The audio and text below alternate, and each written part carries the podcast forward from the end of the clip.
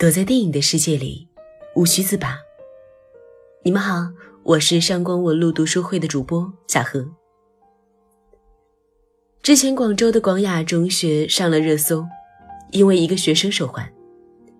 而这个手环有什么用呢？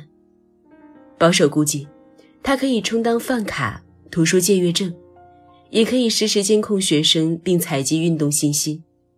当然，也少不了定位和睡眠的数据。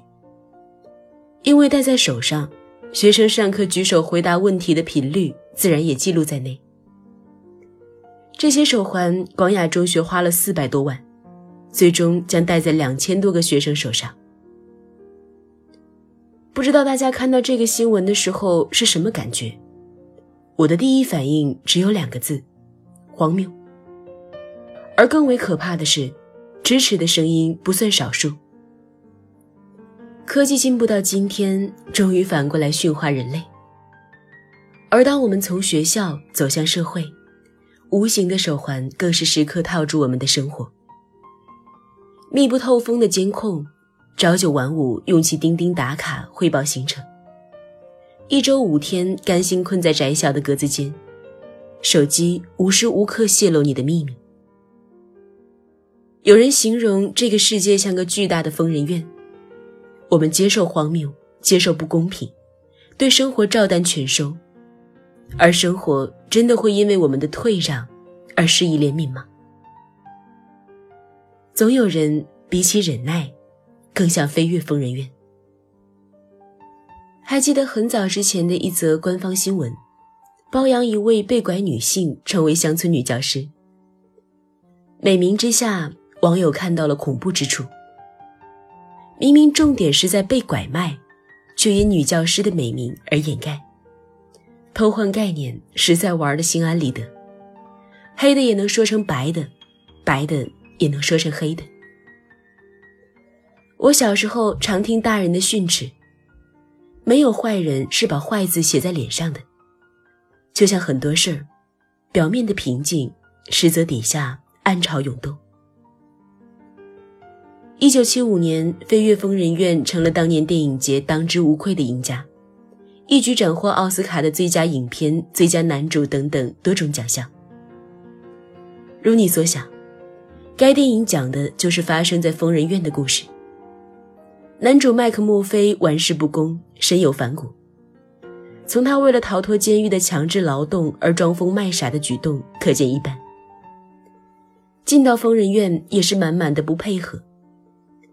他喜欢愚弄制度，喜欢打破约束，而这样的行为直接威胁到了电影中护士长的权利。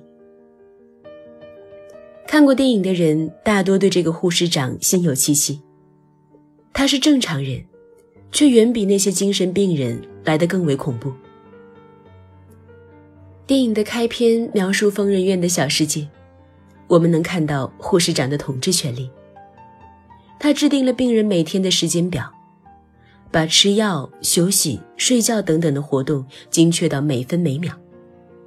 他决定了病人能看什么、能听什么、能说什么。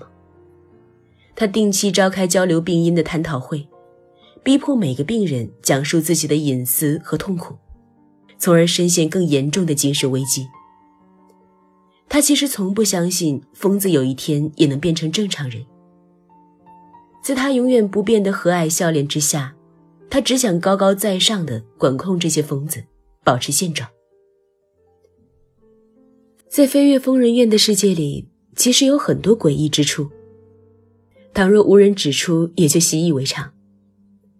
就像被护士长所折磨的那些病人，如同温水煮青蛙，在一套程序、一则规律中受用久了，不但会慢慢适应。甚至还会发现当中的乐趣，从而忘记了原本是要从根本上彻底推翻改变。原本他们也不满过，软暴力才是最危险的毒药。疯人院的护士不打你不骂你，他只是发出体制化的执行程序。一开始你会恨他，慢慢的你会接受他，时间久了。你会发现已经离不开他。最可怕的是陷入一九八四式的恐惧。最后，你可能会认同他，就像疯人院里的这些病人。如果没有麦克墨菲，或许他们永远都不知道自己也可以有正常生活的选择。其实这些年来，我们正不断刷新着对正常的认知。一九九零年，世界卫生组织才把同性恋从疾病的范畴中移除。到了二零一九年，还会有人发出疑问：这个人活得如此富足和幸福，为什么还会抑郁呢？正常和不正常的界定到底在哪儿呢？精神疾病界定的权威。又由谁来掌控呢？很多人在看《飞跃疯人院》的时候，都会感慨这里面的演员个个演技炉火纯青，演起疯子来就是那回事儿。而事实上，电影大部分临时演员都是真正的精神病人，你看到的不是他们的演技，而是他们的日常。而麦克墨菲的到来，着实打破了护士长一手定下的条例。他不但于挑战护士长的权威，去争取他应该有的权利。他想要有隐私权，想要和外面的世界接轨，即便是从电视里看看世界棒球联赛也好。但护士长总是利用各种各样的借口去阻止他。但护士长总是利用各种各样的借口去阻止他，因为任谁都能看出来，麦克墨菲就是疯人院自由秩序里。唯一的定时炸弹。换句话说，当疯子是主流，麦克墨菲这样的正常人，或许才是疯子。电影里有个特别令人感慨的情节，在一次无聊的放风活动间隙，麦克墨菲抢了一辆运输车，带着一屋子精神病人逃出疯人院。结果，他们的目的地却是大海和远航。他们谎称自己是这个医生、那个博士，所有遇到他们的人都信了。于是这一天，他们钓鱼、掌舵，呼吸着自由的空气，最后老老实实的重回疯人院。你可以注意到，当这些所谓的疯子重回现实世界，当人们在不知道彼此身份的情况下与之对话，根本觉得他们没有异样。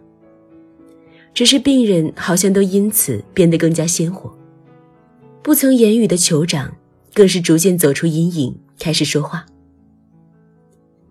我曾和一位在朋友圈晒重度抑郁证明的人聊天，他告诉我这样一个秘密：因为普通人的心理鉴定并没有那么严苛，当医生给你一张自检的表，你完全可以根据题目猜测选什么答案会有什么样的结果。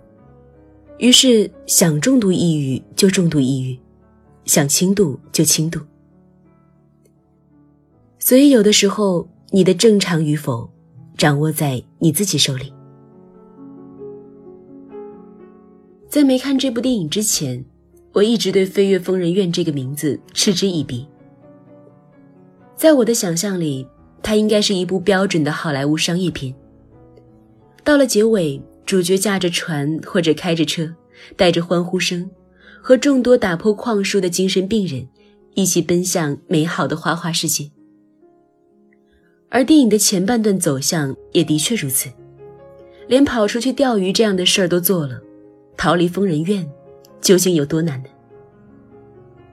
只是当我看到后来，才发现，这个飞跃从来不是肉体上的逃离，而是精神。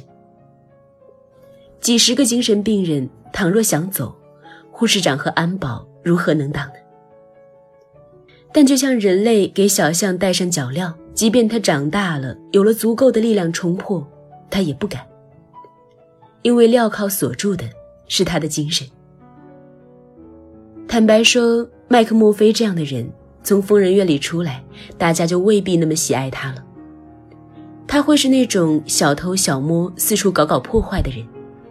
或是那种不守规矩、上蹿下跳的人，这也是他一开始为什么会被送进监狱的原因。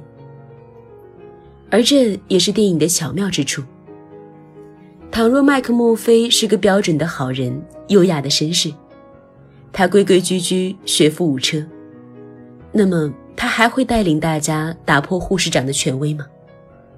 不成为帮凶就不错了。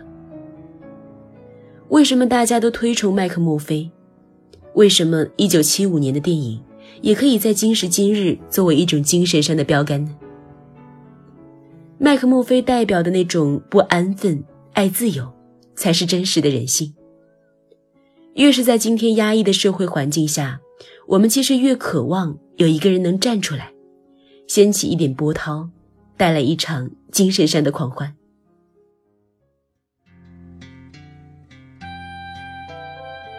然而，就像电影的结尾，当麦克墨菲给了大家逃跑的机会，把那扇铁窗都打破了，大家却在酒精的迷醉下。错失了这次离开的机会，而我始终在想，他们是真的因为酒精而无法逃脱，亦或者内心深处还是没有勇气呢？当第二天护士长亲临看到这一幕之后，铁窗被修复，本来克服内心障碍的精神病患者再次深陷痛苦，以自杀收尾。始作俑者麦克墨菲则被实行额叶切除手术。倘若你打开百度百科搜索这个手术，你能看到骇人的词条解释：大脑每个半球分为四个叶，额叶是其中最大的一个，大约占三分之一的体积。切除以后，人会失去很多功能，包括很大一部分的性格，几乎就是一个行尸走肉。和正常人相比，唯一相同的地方就是还可以呼吸。而讽刺的是，一九四九年的诺贝尔医学奖获得者，正是创造这个极端手术的莫尼兹。该手术广泛应用于对精神病人的管理。直到《飞越疯人院》一书的问世，直到电影在一九七五年把这一切赤裸地拍出来，人们方才意识到，有些法律应该改变，有些认知需要重建。精神病人也同样有他们的权利。这一切以无数个麦克墨菲的死为代价。故事的结尾是假装聋哑无声反抗疯人院统治的酋长，亲自把麦克墨菲饿死在床上。他用一个巨大的水箱打破了疯人院的玻璃窗，在朦胧的晨曦里渐行渐远。只有一个人能真正飞越疯人院，更多的人或妥协，或在斗争中死去。但就像麦克墨菲所说的：“我试过了，至少，我试过了。”